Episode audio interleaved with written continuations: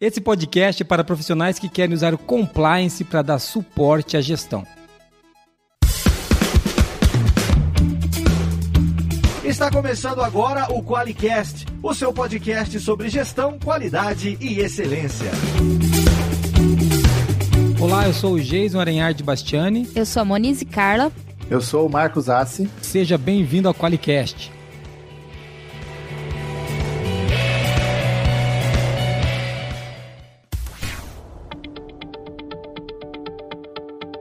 Muito bem-vindo ao Qualicast. A Monize gostou, fez um joia para mim. E a gente está começando o. Estamos com um convidado hoje, né, Moniz? É. Um especialista. Tem o Marcos Assi. Quando ele mandou a coleção de livros que ele já escreveu pra gente, só pra, só pra humilhar a gente, né, Moniz? Mais um que vem aqui humilhar a gente. Se bem que não precisa muito, mas ele veio aqui pra humilhar a gente com todos os livros que ele escreveu. Depois dessa eu não quero nem ser exaltada, é só não ser mais humilhada, né? Já tá bom, né? E eu quero comissão nos livros. É, eu quero apresentar o professor Marcos Assi. Assi, tudo bem? Ô, Jason, obrigado, mas não precisa falar tudo isso, sabe? Que na realidade, como eu disse outro dia para uma aluna, professor, o senhor não tem medo de passar o conhecimento? Assim, eu escrevi os livros que eu tenho medo de esquecer. Então foi por isso que eu escrevi os livros, que eu tenho medo de esquecer, entendeu? A questão, Faz né, é, é até para você ter uma ideia, é a seguinte.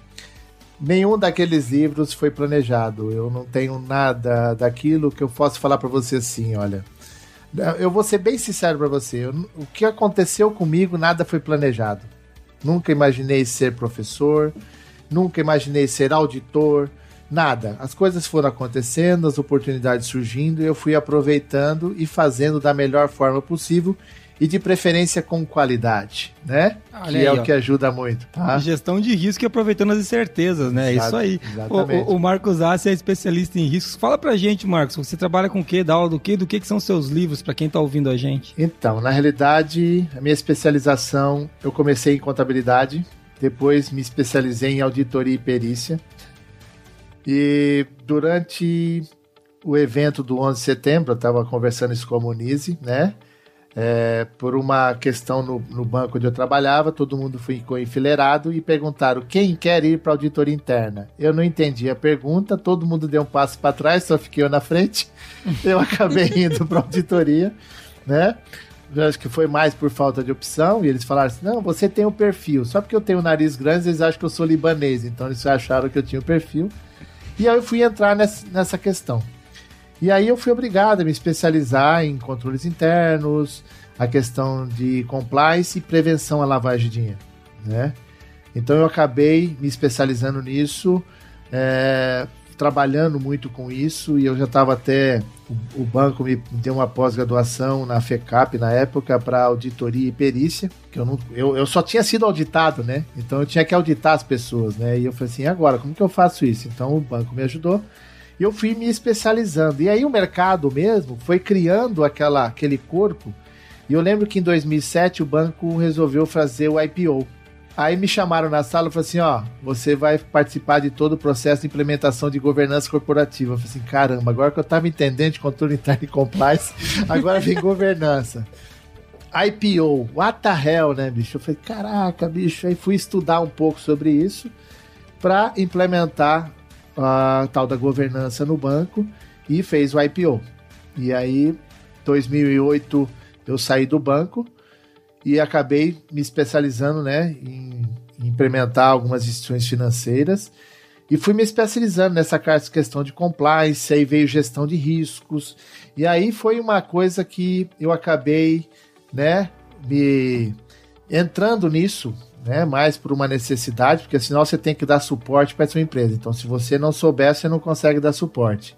E aí depois eu comecei a entrar em indústria metalúrgica, em indústria de produção, aí tive que ter relacionamento com a área de qualidade, relacionamento com a parte de produção. Aí você acaba é, entendendo que o compliance ele não é só anticorrupção e lavagem de dinheiro. Compliance é processo de negócio. O compliance é feito, vou até parodiar aqui a Márcia Pereira, uma amiga minha. O compliance é feito por pessoas, com pessoas, para pessoas. Então não, ad, não, adianta nada. Então meus livros são justamente sobre isso: governança, risco, compliance, E, e dizem as más línguas que as pessoas usam como referência. E eu fico muito feliz com isso. As más línguas. As más línguas. É, é, as, as, mesmas que lambem os dedos que viram as páginas, hein? Ah, Maurício, já pensou nisso? Essa foi boa. Começamos com piadas ruins, né? Mas a gente também já fez a introdução do podcast que a gente vai falar de compliance, né? E uma coisa que eu pedi pro Marcos trazer pra gente, pra gente conversar, o Marcos Assi, eu chamo ele de Assi às vezes, de Marcos, às vezes professor. Massi, é tem gente que me chama de Marcos Massi, Massi, Assi. Não me chamando de nome feio, eu atendo. Esses nomes aí eu tô atendendo tranquilo, tá? O meu nome é Geiso, eles me chamam de Gibson, Gilson, Joelson, Jailson. Jailson. Jailson, já me chamaram de... Cara, de muita coisa, cara. Okay. É, e, de, e, incrível, você pode não acreditar, mas de muitos nomes feios também. Mas voltando para a pauta do podcast, a gente vai conversar um pouquinho da relação entre o compliance e a qualidade. Porque o Marcos, ele já trouxe aqui, né, é, essa primeira abertura para quem está ouvindo, nosso ouvinte agora, já saber, né, Mo, do que, que a gente vai falar. E, e a gente preparou uma pauta para falar basicamente dessa relação, é isso, Muniz? Isso, a relação entre o compliance e a qualidade. Será que estão separados? Será que estão juntos? Será que devem trabalhar numa mesma direção? Talvez não, talvez é... sim. Não sei. Quem é o chefe? Não, porque tem essa pergunta, uma coisa que eu gosto também é, é quem é, é, o chefe? Quem manda é, não, quem, pera, pera, pera aí, pera aí, pera aí, só um pouquinho. Quem que vai mandar aqui no sistema de gestão? É o pessoal do compliance ou o pessoal da, da qualidade? Porque não dá para um sistema de gestão como é, é, é acéfalo, sem, é, é, eu gosto muito dessa discussão. Mas a gente está querendo discutir aqui como compliance, né? é, ele pode dar suporte para a gestão, né? Que é, acho que é essa que é a grande pegada que a gente quer falar, qual a relação dele com a qualidade, né? Marcos, me diz uma coisa, já pra gente, uma pergunta antes da gente entrar no tema de cara, só para quem tá ouvindo a gente. O profissional da qualidade, vamos lá, aquele cara da indústria, hein? Esquece um pouco anticorrupção, Sim. vamos pensar um cara de uma indústria de alimentos aí, ou de uma indústria metalúrgica, cara da qualidade, acostumado com lidar com processo, acostumado com ISO 9001, talvez uma 22000, uma ISO particular dele. Esse cara, ele tem que se preocupar com compliance? É, foi bom você perguntar isso, porque na realidade todo mundo tem que se preocupar com compliance, né? E na realidade é que eu, uma coisa que as pessoas têm que entender, né? Muitas pessoas falam do ser e estar em compliance. Quem tem que estar em compliance é a empresa, é a organização. Ela determina as suas diretrizes e cada um de nós, dentro da sua área de expertise, de, atuação, tem que ser o compliance do processo. Então não tem, ah, eu não tenho. Não, todos têm que estar na questão do compliance. Então o pessoal da qualidade às vezes já tive discussões, né? Que a pessoa, não, porque vocês ficam escrevendo políticas com conceito. Eu falei assim, tá bom, quero você ver se escrever uma política de gestão de risco sem conceito de risco. Eu quero ver como que você interpreta o processo. Não funciona. Então, na realidade, as pessoas têm que entender assim: quando a gente fala de compliance, é quando você determina diretrizes para o negócio, ok? E os procedimentos, instruções de trabalho, manuais operacionais, é como isso será praticado dentro da empresa. Então, cabe à área de qualidade, mapeamento de processo, controle interno, fazer com que isso seja efetivo, né? Que é uma coisa primordial. A empresa ela tem padrões de realização das suas atividades. E quem vai comprovar a efetividade e a evidência são os procedimentos, as instruções de trabalho. E é uma coisa interessante que você pode perceber, eu já tive isso trabalho em indústria, trabalho que a gente fez, o pessoal da linha de produção são as pessoas mais preocupadas em ter instruções de trabalhos atualizadas e efetivas que estejam atendendo à conformidade. Tá? Os padrões da organização. O pessoal do administrativo que tem acesso à internet, café, banheiro limpinho, fácil, não precisa usar botina, não precisa óculos, capacete, os kits EPIs, né, que são os processos básicos, são os que menos se preocupam com o processo, porque não dão a devida importância. Então, os processos e a qualidade, ela, ela está muito atrelada a como as pessoas fazem, e detalhe, tá, é, gente, o que as pessoas não entendem. Ah, os procedimentos e os processos e manuais, que a gente fala muito de controle interno, nem, por exemplo, a indústria tem uma área de qualidade, a área de serviços tem uma pessoa de qualidade, mas tem instituições financeiras, outros tipos de, de serviços que não tem uma área de qualidade. Então isso acaba sobrecaindo no controle interno. eu entendo que isso é uma forma de prestar conta do que faz. Como você faz, por que você faz. Tá? Esse é o processo essencial para que o compliance seja efetivo, independente se seja é, gerenciamento financeiro, se seja conformidade, segurança da informação, sabe? Todos têm que entender que existem procedimentos. É, a gente, quando a gente fala de compliance, a gente está falando basicamente, né, assim, em estar em conformidade com o que foi acordado, definido, com os requisitos do cliente estatutários, que isso está no 9001, né? Se você for pegar o que é qualidade, é, é, super engraçado que se a gente for pegar o que é qualidade, é estar tá em conformidade com os requisitos Atender do cliente requisito, né? Sim. Pô, cara, é... É, é, é, é, você pode pegar, por exemplo, a ISO 19011, que é a auditoria de sistema de gestão, ela faz sobre requisitos de conformidade. Se estão Exatamente igual, né? Mesma coisa. A questão é: você possui um sistema de gestão? Uhum. Aí o que, que é um sistema de gestão? As pessoas não entendem. Por quê? Você tem que ter diretrizes, instruções, procedimentos, fluxos.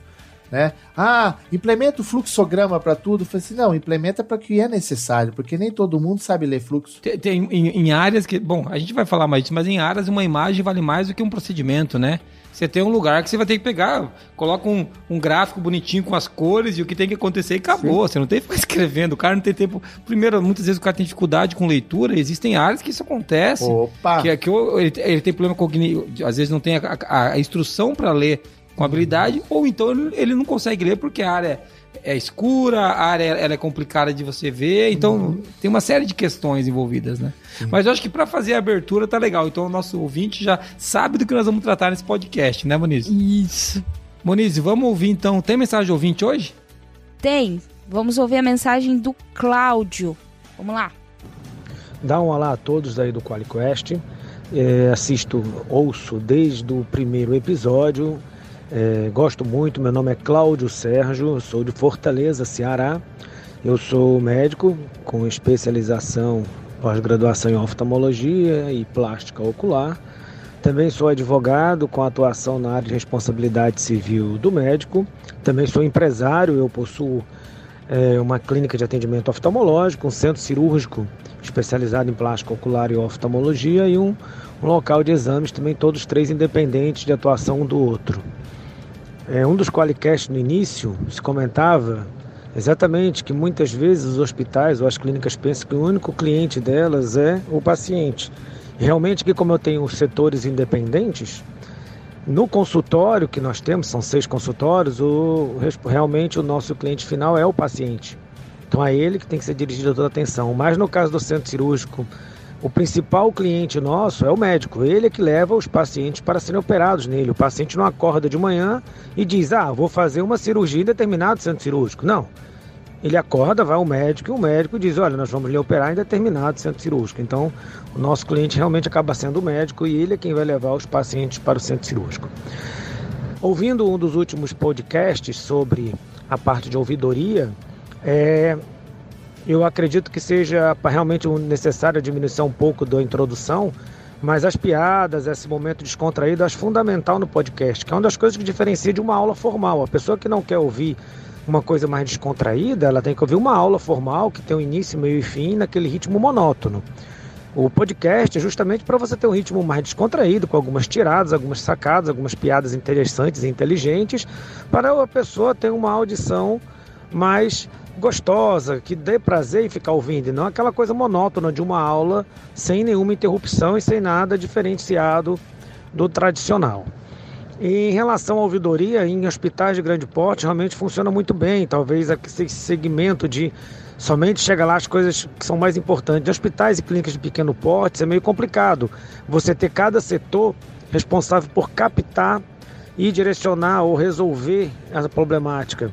Porque muitas vezes, clínicas pequenas, todas as pessoas têm uma amizade muito grande. Então, quando ocorre uma reclamação da limpeza, por exemplo, na recepção, dificilmente isso vai adiante, porque a menina da limpeza é muito amiga da menina da recepção e isso acaba morrendo ali. Nenhuma das duas tem, às vezes, um, um, uma ação proativa para resol resolução. Porque na clínica, uma das coisas que funciona muito o questionário do paciente para ele avaliar o serviço. Quando acaba o atendimento, ele recebe no dia seguinte o questionário online à base do SurveyMonkey, que ele responde eu, eu mesmo pessoalmente como o diretor leio. E também aqueles papeizinhos que se colocam, porque os pacientes mais idosos, eles não têm esse hábito ainda de responder as coisas pela internet. Então, a parte papel ainda é muito forte neles. Então tem aquele questionário de papel que você gostou, que você não gostou, coloque seus comentários e muitas das coisas na clínica de melhorias eu já fiz baseado nessas reclamações. Eu adoro reclamações, são nelas é que eu consigo melhorar a eficiência e eficácia do meu serviço. Parabéns, continue assim e boa sorte nos próximos podcasts. Olha aí, você viu? Tá vendo, Marco? Você não sabia, mas tem gente de Salvador que escuta a gente. De Fortaleza, né, o Salvador? Não lembro agora. Fortaleza. É o Cláudio Fortaleza. Fortaleza, Fortaleza. Agora eu... acabei de fazer o inimigo, porque eu já falei que ele era de Salvador, mas tudo bem. Não, mas a gente já corrigiu, a gente corrige aqui. A, a, agora aproveitando, nem toda aula é monótona. Se ele assistir uma aula minha, ele vai ver que não é nada bom. Tá Ela tem começo, meio e fim, é loucura total. É porque é o seguinte. loucura total. Você vai falar de compliance, de leis, essas questões, para numa sala de aula, se você ficar só na lei, nem você aguenta Fica muito chato, aula. né, cara? Nem você é, consegue verdade. dar aula, né? E uma coisa que ele falou interessante aí, aproveitando sobre a questão da qualidade, é, é engraçado que as reclamações só acontecem quando tem reclamação. As pessoas não têm o hábito de elogiar. Ela só vai procurar o formulário para reclamar de alguma coisa. E para reclamar o povo é bom. né? Para reclamar o povo é bom. Mas para elogiar, falar foi bom, foi legal, isso não acontece. Então, isso é uma outra coisa que é uma mudança de hábito em que a gente, na análise de qualidade, precisa incentivar as pessoas também a dar valor àquilo que foi bem feito, porque às vezes é imperceptível, porque como não deu problema, ninguém percebe que foi bem atendido. Sim, a gente aqui, a gente tá com um processo, até falei com a Muniz disso, que a gente tá chamando de reunião de superconformidade. É quando uma coisa foi muito conforme, foi melhor do que o conforme. Porque a gente sempre faz a reunião da não conformidade. Ó, isso aqui é. não deu certo, isso aqui não tem jeito, a gente vai ter que passar por isso, como foi o, o exemplo do Cláudio, né? Sim. Mas por que não uma de super conformidade? Cara, aqui deu muito certo, a gente conseguir fazer isso de novo, sabe? Porque às vezes a gente faz um negócio muito bem e, isso, e fica só naquele momento, quando ele poderia ser explorado para melhorar um processo, para alterar uma rotina, para criar talvez um novo produto, uma nova, um novo serviço. E a, essa reunião de super conformidade que a gente está falando, que é um piloto nosso aqui, é para tratar exatamente disso. Mas pegando do áudio do Cláudio, né? Né? É, cara, obrigado pelo teu áudio, né? A gente faz brincadeira até com o áudio do cara, né? Errando até o lugar dele. E, e assim, sobre as piadas inteligentes, é, vou ficar devendo. Vou continuar. parte aí do, do, inteligente, eu entendi a piada. O inteligente eu fiquei em dúvida. Ó, cara, você tá vendo, Marcos? Eles me ofendem aqui, cara. Eu falei vivo, que eu tô em dúvida, não falei que não é. Jason, tranquilo, faça como eu. Outro dia, eu numa faculdade, eu fiz uma piada numa aula. O povo ficou naquela cara assim, nossa, professor, essa forrinha. Falei, gente, desculpa. Mas eu tenho como padrão de cada 10, 3 em placa. Tô devendo 7 para vocês. então é mais ou menos isso. É, é isso aí.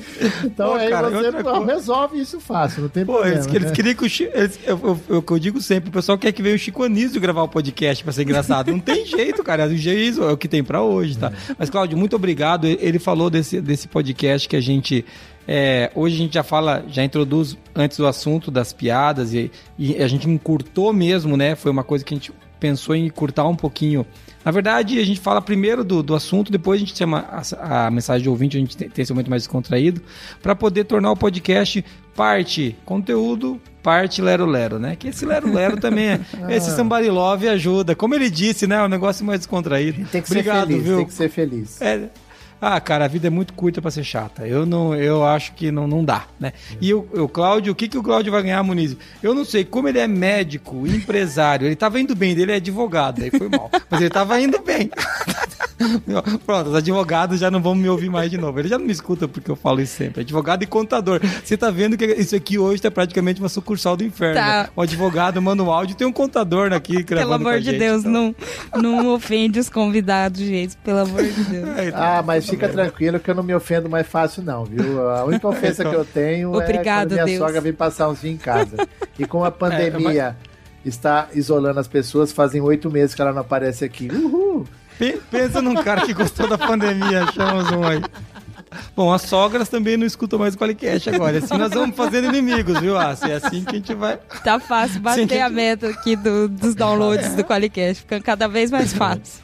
Tá. Mas, Maurício, o que, o que o nosso querido Cláudio vai ganhar? Como ele já tem, ele é empresário, advogado, ele deve ser rico, a gente ia dar uma casa para ele. É. Mas como ele já tem tudo que ele precisa, né, Cláudio? Depois ele vai mandar um áudio falando que ele não é rico, não. Que todo mundo, todo rico fala isso. Ele vai, é, o que, que ele vai ganhar da gente, amor? Eu, eu acho que assim, já que a casa não vai dar pra gente dar pra esse ouvinte, vamos dar os stickers lá que a gente stickers tem. Stickers mesmo, né? É, vamos é dar stickers aí. mesmo. e se você stickers. também quer ganhar stickers aqui participando do programa, caso a gente toque seu áudio no episódio, é só mandar áudio para 43 998220077. Muito legal. Peraí, mas legal. você falou muito rápido, eu não entendi qual que é o telefone. 43? 43 99822 0077. Ó, o que tá querendo fazer propaganda. Nossa, se a gente vender já entrou no clima, adorei. Agora tem que pagar comissão. Ele não se ofende e tá ajudando a gente aqui, ó. Tá sensacional. É, é sensacional. Moniz, e quem que paga a fortuna que a gente usa para abastecer o nosso jatinho? Quem será? O QualiCast, uma iniciativa do grupo ForLogic, patrocinado pelo QualiX, o software para quem quer implantar um sistema inteligente de gestão da qualidade. Para mais informações, acesse qualiex.com.br.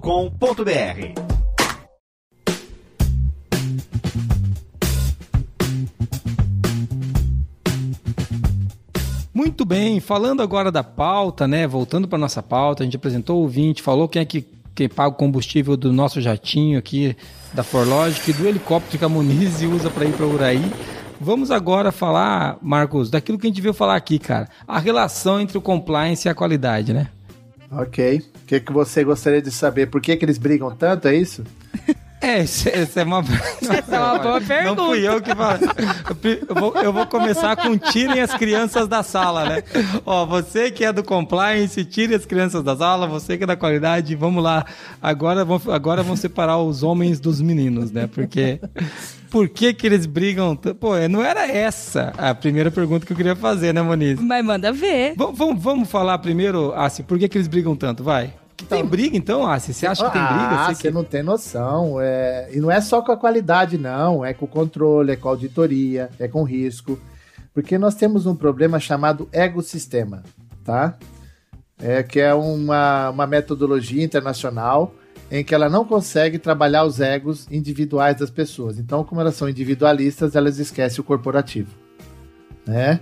Então, uma coisa que eu falo que as pessoas elas ao, ao as áreas, as áreas de segunda linha, né, que a gente fala muito de proteção, de apoio para o negócio, elas têm que manter uma sinergia de trabalho para que as pessoas respeitem o nosso trabalho. Porque se a gente discute a implementação de normas, de procedimentos, de regras, o cliente interno vai falar o seguinte, gente, defina o que eu vou fazer e eu faço. E não é isso.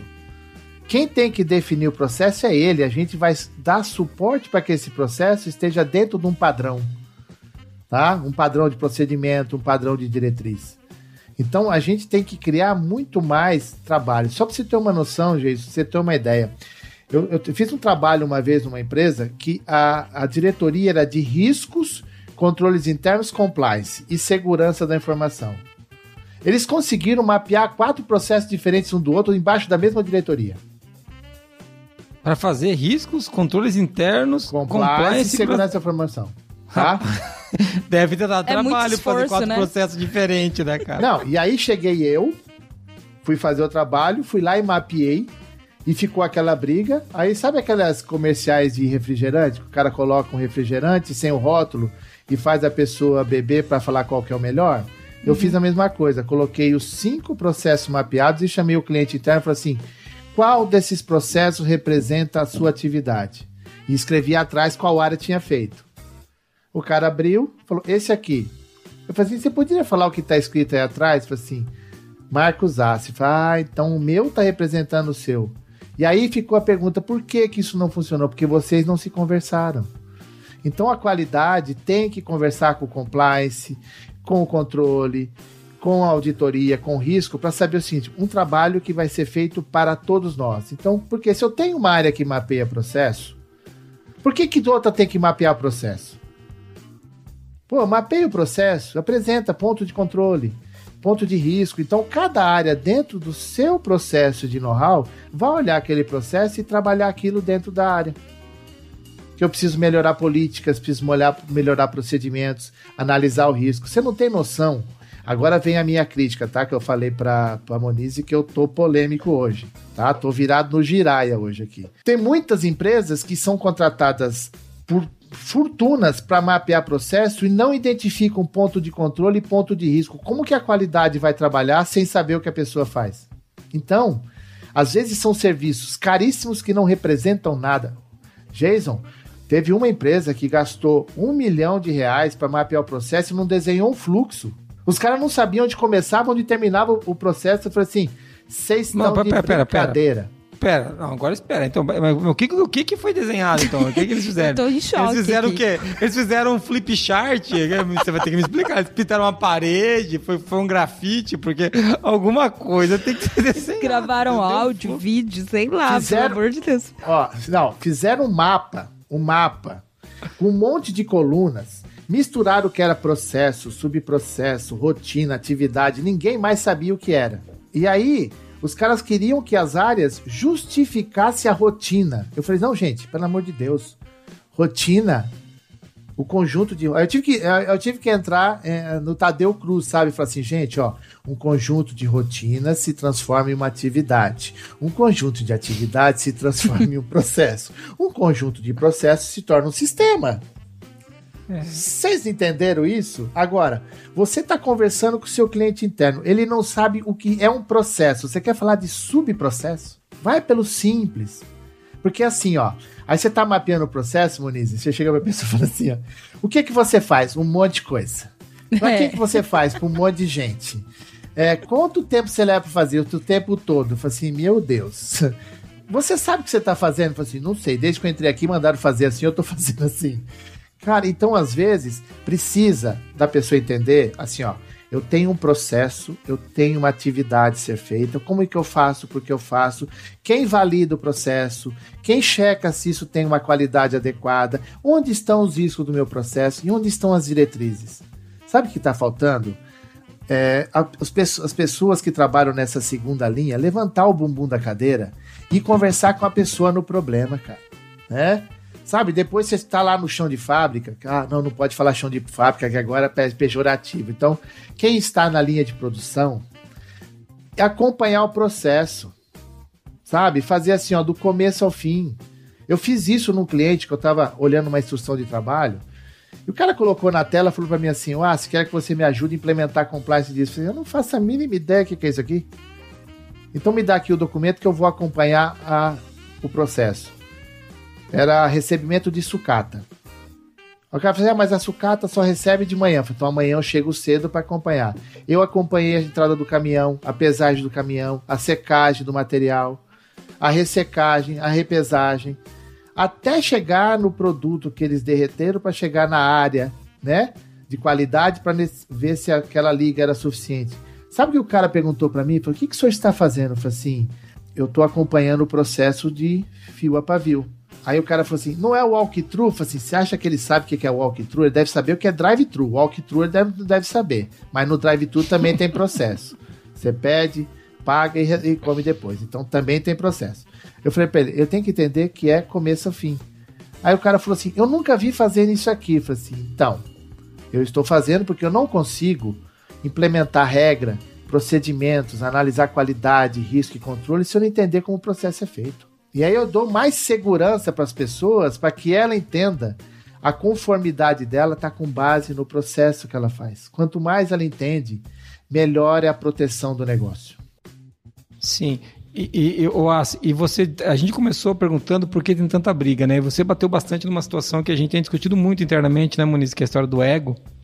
Sim. Né? Que é uma coisa que tem preocupado a gente aqui. A gente tem falado muito disso, é uma Existe hoje uma questão do ego muito forte, né, cara? E isso é reforçado o tempo todo em mídia social. Existe um alto reforço disso, né? Que a gente tá numa uma fase, uma geração que isso acontece. Mas, mas não é só isso, né, cara? Você trouxe um outro ponto agora que também é um pouco de preguiça e desconhecimento, né, cara? Porque, cara, esse negócio aí, quantas pessoas eu perguntei, o cara fala assim: não, mas é que o líder não mapeou o processo. Falei, mas você foi lá?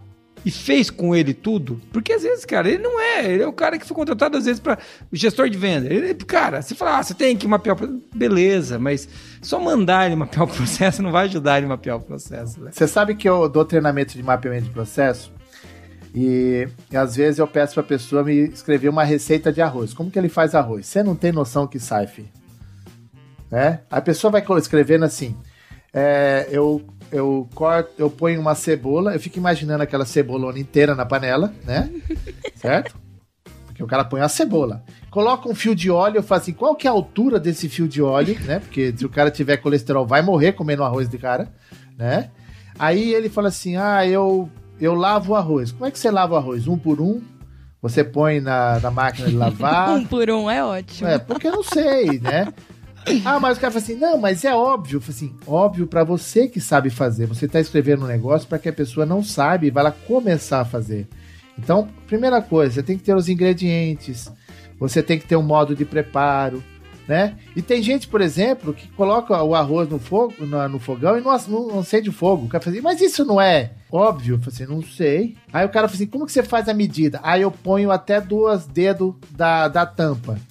Eu falei assim: você já pôs o dedo na, água, na panela quente para ver se a medida da água dá dois dedos? Você nunca mais vai medir a água do seu arroz desse jeito. Então, as pessoas elas não têm noção de como escrever para o outro seguir.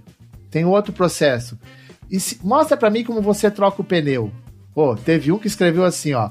Eu paro o carro. Bom, pelo menos o cara já tem uma noção que tem que parar o carro para trocar o pneu. Graças a Deus. Levanta o carro, tira o pneu, põe o step e guarda o step. Eu falei assim: você é o Hulk?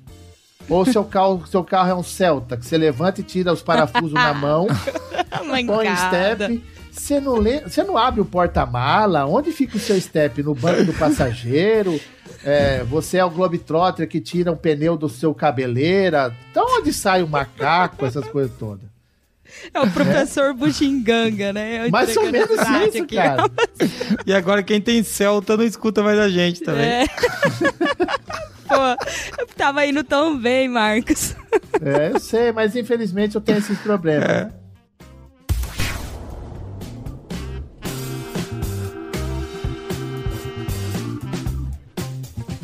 Mas, ô, ô Marcos, mas então a, gente, a gente falou um pouco da história, né? Da, da, você falou agora um pouquinho da gente colocar mais conhecimento, né? Sim. Em ação. Eu falei um pouquinho da preguiça também, que eu acho que tem. Que foi o que você trouxe quando falou esse pessoal da segunda linha tirar a bunda da cadeira, é disso que você estava dizendo, né? Tem assunto. Da, então, tem algumas confusões aí que meio que impedem essa essa, essa boa amizade, vamos dizer assim, do, da, da qualidade da, do compliance, por que eles brigam tanto, né? Muniz, tinha outra pergunta que você tinha feito, você quer puxar isso aí? Marcos, fala pra gente o que, que é um programa de compliance para aquecer os motores.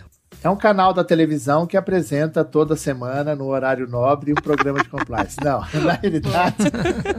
que... Não, isso é para ajudar o Cláudio, que está assistindo a gente, para entender que as piadas são ruins também, não são só ruins. são ruins, são ruins. Na realidade, assim, um programa de compliance, dentro da, do que a gente tem trabalhado, isso não é que existe, tá? O que existe é gestão de compliance. Você, a gestão de compliance é feito por vários programinhas internos. É um programa de gestão, é um programa de qualidade, é um programa de segurança, é um programa tributário, contábil, é, gestão de pessoas, proteção de dados, riscos, anticorrupção, lavagem de dinheiro, tudo aquilo que envolve a organização, ela tem que fazer uma gestão de compliance. É que a questão do programa de compliance, ele veio por uma falha, tá? Do CGU, do Ministério da Transparência quando ele falou sobre programa de integridade, que ele está focado em anticorrupção. Então, quando você fala do programa de integridade, é só voltado para anticorrupção. Se a sua empresa não trabalha com empresa pública, você vai implementar uma ISO 37001 para quê? Né? Você tem que implementar outras ISO, a 19600, né? A 31 mil, que é gestão de risco, a 22 mil, que é para questão de infraestrutura de TI, a 27 mil e um para segurança, né? Isso tudo que são um, o que o programa. E o que, que é que acontece nessa parte? Quando a pessoa fala do programa de compliance, ela está desprezando a gestão, ela está desprezando a governança. E durante a pandemia, ficou muito óbvio que muitas empresas, na hora que precisaram mais do pessoal de compliance, foi a hora que eles menos ofereceram, porque eles não conheciam a empresa. Eles só conheciam anticorrupção e lavagem de dinheiro. Não entenderam que tinha a parte de tecnologia, a parte tributária, gestão de pessoas. Puxa vida, a sua empresa tinha lá 2 mil funcionários e do nada precisou colocar uma parte deles home office, dar licença para alguns, afastar por um tempo, fazer todo um processo. É a hora que mais precisou da área de compliance, foi a área que menos ofereceu auxílio.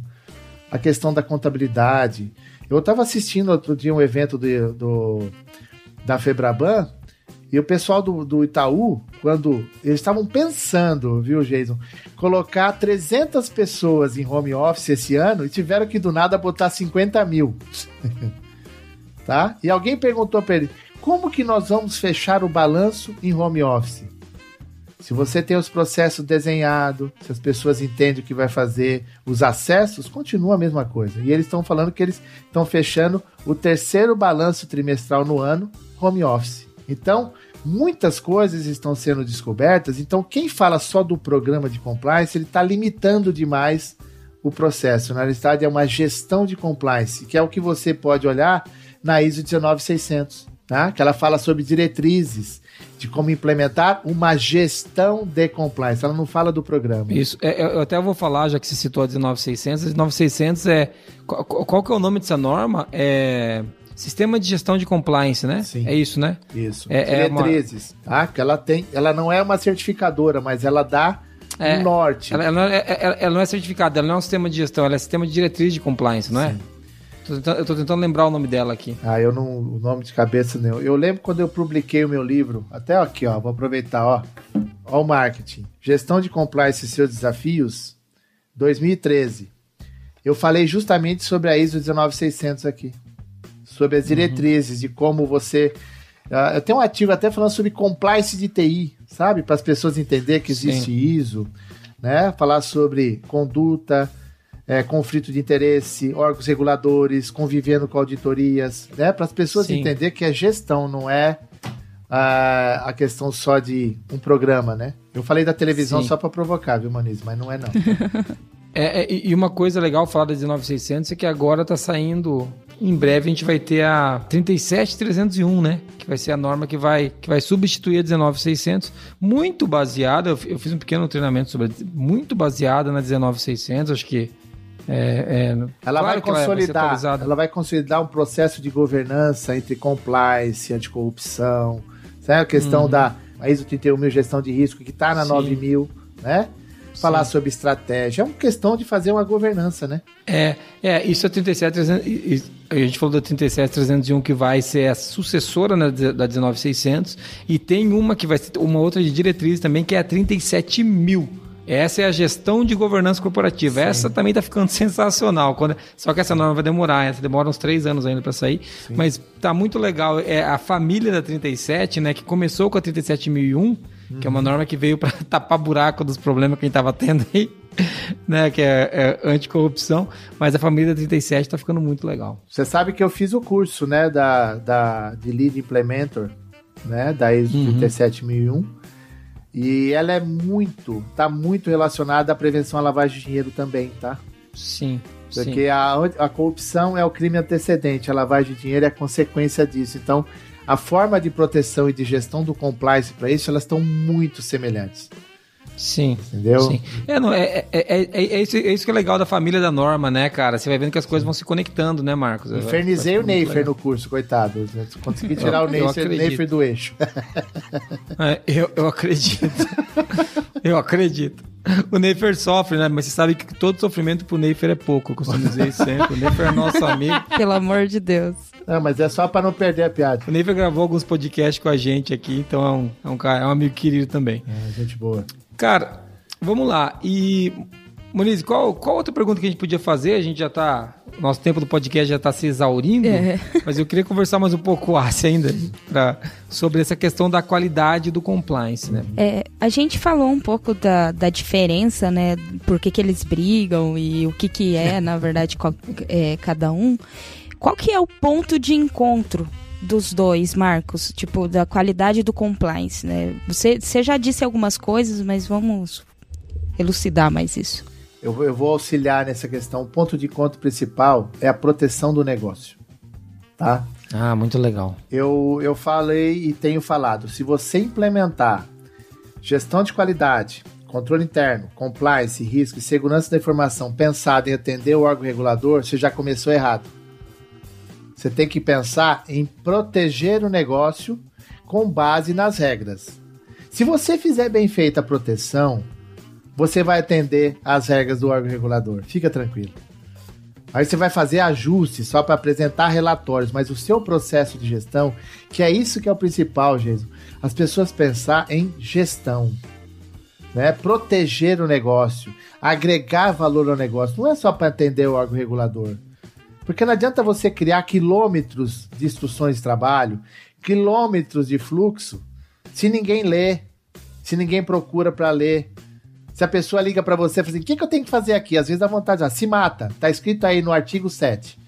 Lê capítulo 7, tá lá assim: quando você não conseguir fazer nada disso, se mata né? Morra. Morra, porque dá vontade, cara, porque tá escrito e o cara ajudou a escrever. Isso que eu fico virado no troço, porque o cara ajudou a escrever e veio perguntar para mim o que, que ele tem que fazer. E, o, o, o Assi, quando você tá falando disso, cara, você tá dando um ponto muito legal, né? Uma coisa que a gente tem discutido sempre é a norma, ela, não, ela, ela é o mínimo minimorum, né, cara? A qualidade ela serve para você melhorar o negócio, né? É uma norma de negócio. A, o compliance serve para você proteger o negócio, para você melhorar o é business, né, cara? cara... Não, é, não é não é para cumprir papel, né? E eu, eu sou da opinião seguinte: quanto menos estas áreas aparecer, mais mostra que a empresa está em conformidade. Porque quando essas áreas se tornam protagonista, que tá dando merda no começo. Quando shit happens no início, às vezes a, a, a válvula de descarga não é suficiente para fazer todo mundo. Então, cara, entenda, é gestão, proteção do negócio. Não, não é que Muito o compliance legal. é mais importante que o risco, que é importante. Não. Todos nós somos importantes dentro da nossa limitação.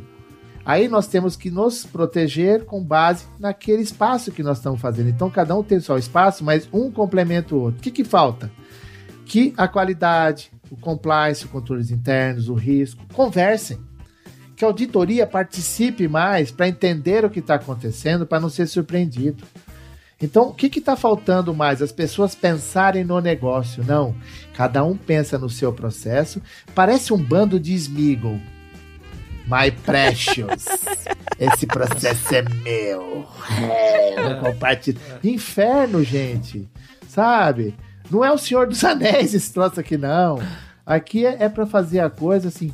Um complementa o trabalho do outro e aí a gente consegue ter uma sinergia operacional a governança funciona quando todo mundo pensa no coletivo. Eu tô, eu tô lembrando de uma tirinha do Gilbert aqui, que ele chega na, na sala de reunião e fala assim. Eu estou trabalhando para acabar com a redundância dos processos. Aí o amigo do lado olha para ele, é, eu também. Então é mais ou menos assim. Mas é isso mesmo. Acontece. Sim.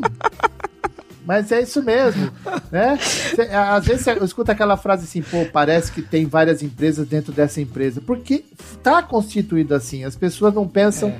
no coletivo. É, é, é, e uma outra coisa que, tá, que é muito legal tem a ver com uma coisa que a Muniz falou no Festival, que é uma coisa que a gente tem discutido muito, né?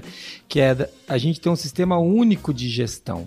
Né? E você está batendo muito nisso, né? A gente não fragmentar a empresa. Não sabe? É claro que cada um tem seu métier, cada um entende mais de uma expertise de outra, mas todos devem pensar um negócio de maneira única. Não dá para pensar um pedaço do negócio, porque falta o resto do negócio, né, cara? O negócio é o negócio, o negócio ele tem tudo, ele tem desde, desde a parte de limpeza até a parte de venda, até a parte de entrega, até a produção, tudo está envolvido no negócio. Se qualquer parte para de funcionar, né? Ela prejudica. É por isso que é um sistema, né? A gente não pode esquecer que num sistema, se um subsistema fale, o sistema fale. Né? É, é, é, é uma, é, isso tem a ver com teoria do sistema. Assim, ó, se, por, por, isso que o nosso corpo tem um, é feito por sistemas, né? Nós somos um organismo vivo, né, cara? Então, se, se, se, se no sistema respiratório, não, só, só parou o pulmão, morreu Entendeu? Não, não. Só trancou a traqueia, morreu. Entendeu? Só parou um pedaço, morreu. Só. Não vai continuar. Você sabe que eu estava numa cooperativa, é, eu trabalho muito cooperativa de crédito, e a copeira veio conversar comigo. Ela falou assim, seu Marcos, o senhor já veio aqui já faz o quê? Uns três ou quatro anos, né? Eu falei assim, exatamente, só tá faltando fazer café e manobrar carro, mas a senhora fica tranquila, enquanto a senhora estiver aqui, eu não faço café porque eu não quero tirar o emprego da senhora, porque o meu café é bom. Ela olhou pra minha cara assim, né? O que, que o senhor faz? Assim, ah, e agora lascou, né? Eu trabalho com implementação de normas e procedimentos. Ela assim, isso tem um nome? Eu falei assim, tem, chama-se compliance. Que compliance é estar em conformidade. Por exemplo, a senhora aqui cuida da cozinha, não cuida? Então vamos lá. Vou mostrar para a senhora como a senhora vai implementar o compliance aqui.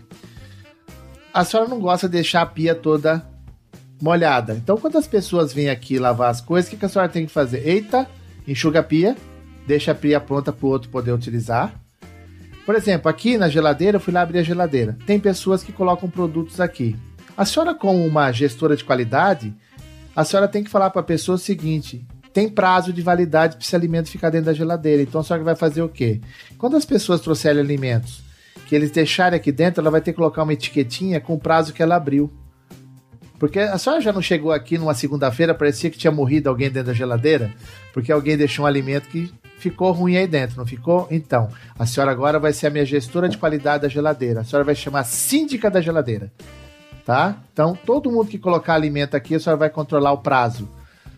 A bucha que a senhora está usando ali na pia, a senhora, quando pegar uma bucha nova, essa bucha tem que ter um prazo de validade de sete dias. A senhora vai escrever aqui, ó, o prazo de validade, vai usar por sete dias. Por quê? Isso vai acumulando impureza. Toda vez que a senhora lavar alguma coisa, a senhora vai causando impureza para os outros.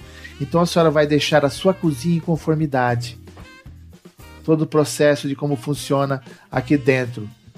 Ela olhou para minha cara e falou assim: gostei. Falei assim, a tornei a cozinha um inferno agora. Mas ela entendeu o que é. As pessoas têm que entender que isso é estar em conformidade, isso é qualidade, isso é controle de processo, isso é gestão de risco. É isso aí, muito legal, né? E quando legal. você falou, né, que é, é, a gente que tem geladeira na firma, né, que na Ford tem duas, uma no segundo piso e uma aqui no terceiro, realmente, né, parece que tem dia que parece que o cara, já aconteceu da geladeira, parece que o cara fez um guisado de urubu e Exato. deixou na geladeira, né, né um guisadinho de urubu com gambá. Porque tem que ter prazo, abriu, tem que ter um prazo mínimo para retirada da geladeira. Tem que ter nome, tem que ter nome, porque tem gente que também não compra nada e toma as coisas dos outros. Tá? é, mas aí. Isso o programa da CGU não pega esse programa não, de integridade. Isso ele não pega. Eu trabalhei num banco que a gente colocava coisa na geladeira e eu levava um suco meu e eu quase não tomava, porque todo mundo tomava, até o dia que eu pus lactopurga no suco. E eu descobri quem tomava meu suco, porque ele ficou o dia inteiro no banheiro. Eu falei assim: da próxima vez, presta atenção no que você tá tomando, seu Zé Ruelo. que mancada, mano. Ca, caro ouvinte, não, não, aqui a, a, ideia não é qualificar você para destruir os seus coleguinhas que bebem sua, o seu isso leite na geladeira. Isso não constrói relacionamento, seu... gente, isso não constrói. É, isso não constrói Mas relacionamento. educa pessoas a pedirem para comer coisa dos outros e beber Ai, coisa dos meu outros. Deus, Isso é método, é, Cada um tem os seus métodos, né? O método A é o método tanto quanto medieval. Mas é um método que eu não posso dizer que não funciona, entendeu? Então, eu não sou juiz de ninguém, graças a Deus. Então mas eu não faço mais isso, já não ponho mais na geladeira. É, até porque quem vai tomar agora é sua mulher, e daí quem vai estar pra fora de casa é você, então é bom você não Por isso que aqui em casa eu compro chocolate amargo, porque ninguém gosta, então sempre ninguém mexe no meu chocolate. Eu fui aprendendo. Ah, tá? Você não gosta? É desse que eu vou comprar. Então, aí, ó, tá vendo? Cara, só, só dica ruim no final desse podcast, hein, Muniz? Estamos ensinando os caras a serem malvados. É, vamos lá, gente. Muniz, a gente tá chegando no final desse podcast. Marcos, a gente tá. Pô, acho que foi uma, uma ótima conversa para conectar, né? E eu vou falar, vou dar uma opinião, Marcos. E agora, você como especialista, cara, e a gente brincou, né? Você falou, pô, especialista, não encontraram um me chamar, né? Essa brincadeira que a gente faz sempre, mas você é um cara que eu acompanho bastante, eu te chamei porque eu gosto do que você fala. Eu tenho uma visão que pode ser que ela esteja errada. E eu queria ouvir tua opinião sobre isso, só para a gente encerrar esse podcast aqui e, e ir para o resumo. É, pode ser, você pode falar, não, Jesus, não tem nada a ver que você está falando, não. Mas eu acho que a gente, todo mundo fala que a gente está na era da qualidade estratégica. Não lembra das eras da qualidade? A primeira era da inspeção, agora está na estratégia. E eu acho que a gente está num momento de transição, em que a gente vai passar por uma era de compliance. Mas não o compliance da, da, da mera conformidade, a compliance com o propósito da organização, né? A, o compliance com a continuidade do negócio. Você tá entendendo? É, eu, eu tô achando que a gente tá chegando numa nova era da qualidade, onde a gente vai juntar isso mesmo, vai juntar é, a governança corporativa com a qualidade, com a estratégia, com o compliance, com os riscos, né? Eu não sei como é que vai chamar essa era, se vai ser era do, do compliance, do propósito, mas eu tô achando que a gente tá chegando no momento em que o compliance tá vindo com muita força para ser, é, eu vou falar de uma maneira muito auspiciosa, isso, com algum exagero, mas o novo IS 9001 das organizações, entendeu? A, a, a, a nova coqueluche da, da área da qualidade. Faz sentido isso ou você acha que eu estou viajando demais? Então, deixa eu só complementar uma coisa. Para essa era se consolidar, as pessoas, pessoas, as pessoas precisam entender que eu preciso conhecer melhor o negócio. As pessoas estão querendo aprimorar coisas que não têm domínio. Elas estão ah, querendo melhorar coisas que eu não faço ideia de como faz. Então elas estão criando regras que não conseguem justificar lá na frente. Então é assim. A gente precisa entender que eu posso implementar um processo de gestão de duas formas. É igual eu chamar um alfaiate aqui para fazer camisetas para nós, tá? Se ele fizer a camiseta para nós, ele vai fazer cada uma do tamanho certo, na medida certa para cada um da gente. Então, nós estamos transformando no modelo que o negócio precisa. Agora, se eu tiver com muita pressa, eu vou comprar camisetas P, M, GG e G. Tá? Você vai usar a G. Ah, mas tá meio apertada, mas a GG fica muito larga, então eu vou usar a G. Tá? Então, aí você vai criar modelos que não são apropriados para o teu negócio. Então o compliance, ele tem que ser o seguinte, eu uso o Morris Cohen nas minhas aulas para dizer o seguinte, o que não se conhece, não se pode controlar. O que eu não consigo controlar, não consigo gerenciar. O que eu não consigo gerenciar, não consigo aprimorar. O que eu não consigo aprimorar, não consigo fazer com que a evolução aconteça. Então as pessoas querem aprimorar, evoluir um processo sem entender como funciona. Né? Que é mais ou menos o que as pessoas falam numa questão do 5W2H. Todo mundo fala assim: você usa a metodologia 5W2H? Eu não, uso um W. Nossa, que metodologia é essa? Do Who. Quando eu descubro quem faz, aí você vai descobrir quem faz, como faz, por que faz, quando faz e para quem faz. E quanto custa e quanto funciona. Aí você descobre todo o resto. Então as pessoas querem já sair de como faz para quem faz sem saber como faz e quem é que vai fazer. Então, não adianta você criar todas essas regras se você não ensinar as pessoas de como fazer. Mas é legal você falar disso, que não quer dizer que o cara vai cair direto de paraquedas no compliance agora. Ele vai ter que ter a qualidade funcionando, vai ter que conhecer os processos da organização para daí chegar no compliance. Daí, daí essa transição da era que a gente está conversando aqui vai fazer Entender sentido. Entender é como isso? controla, quais são os riscos isso. envolvidos e legal. todo o processo interno de segurança. Muito legal, Marcos, muito legal, cara. Tá? Foi um ótimo fechamento para esse, esse podcast. Muniz, vamos fazer o um resumo do que a gente ouviu hoje? Vamos. Será que é possível? É sim. Ah, vai ter que ser.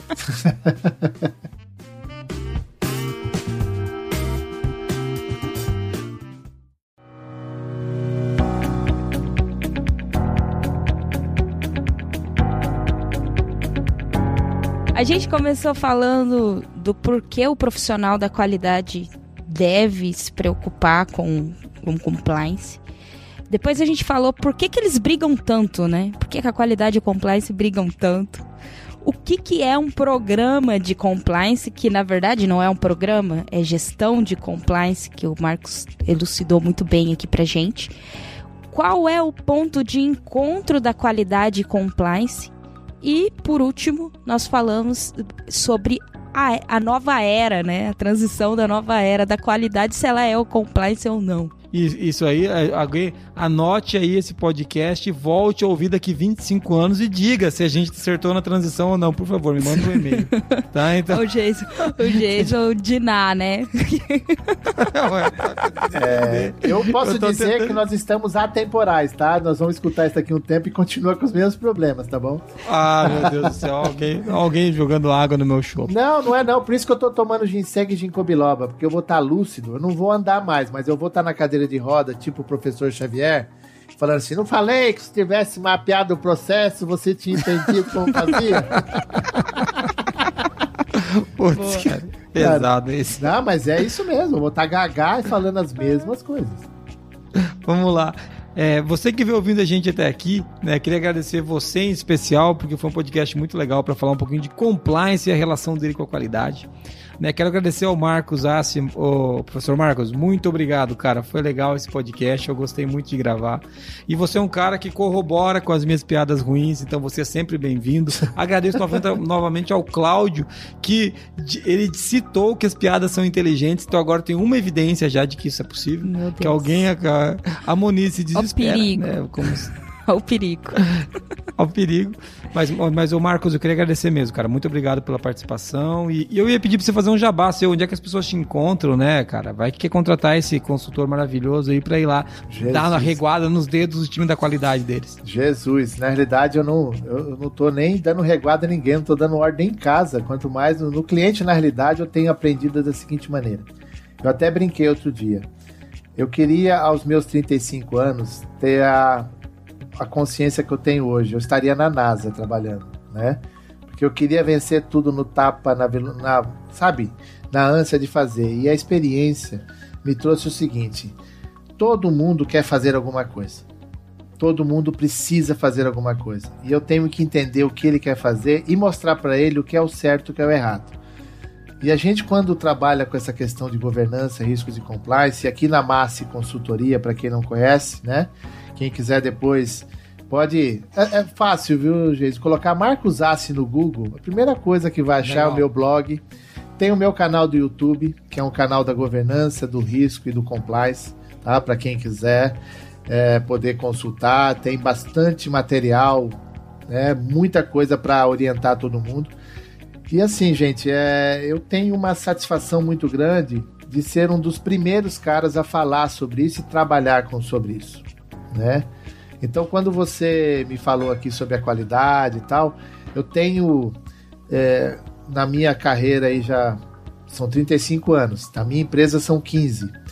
É, no começo, o pessoal da qualidade sempre queria me matar, até o dia que eu sentei com eles, explicava o processo, a importância deles, a minha importância, a importância de todos.